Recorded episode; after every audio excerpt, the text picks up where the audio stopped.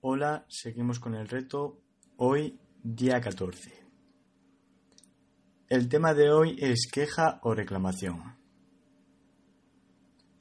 El día 10 de febrero, cuando estaba comprando en uno de sus establecimientos, Mercadona, en Talavera de la Reina, fui a la sección de dulces y no había el producto que buscaba. Pregunté a una cajera por aquel producto y me contestó con malos modales. Al día siguiente volví y en el horario de apertura que tienen se retrasaron dos horas.